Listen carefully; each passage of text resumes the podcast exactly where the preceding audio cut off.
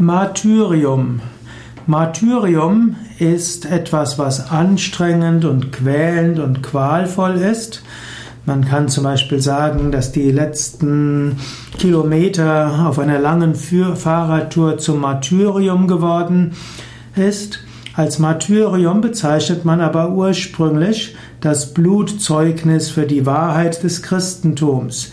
Martyrium ist also das Leiden, was Märtyrer zu erdulden hatten, bevor sie umgebracht wurden.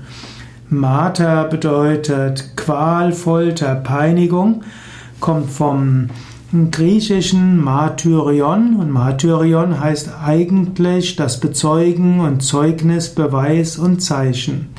Martyrion im, im Neuen Testament bedeutet Verkündigung des Evangeliums und die Predigt. Also ursprünglich ist Martyrion eigentlich etwas Gutes, man verkündigt etwas.